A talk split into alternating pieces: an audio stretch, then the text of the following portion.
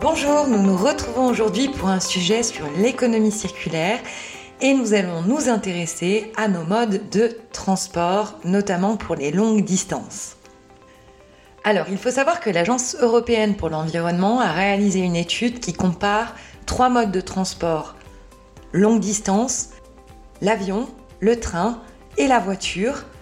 Et ils ont mené une évaluation du nombre de grammes de CO2 émis par chaque passager par kilomètre. Je vous l'accorde, l'avion est tentant car il est super rapide, mais il produit énormément de CO2. Pour l'avion, chaque passager émet 285 grammes de CO2. C'est 104 grammes pour la voiture. Et attention, pour le train, ce chiffre tombe à seulement 14 grammes.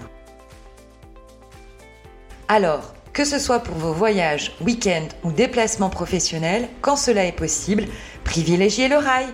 On vous souhaite une très belle journée et on vous retrouve demain.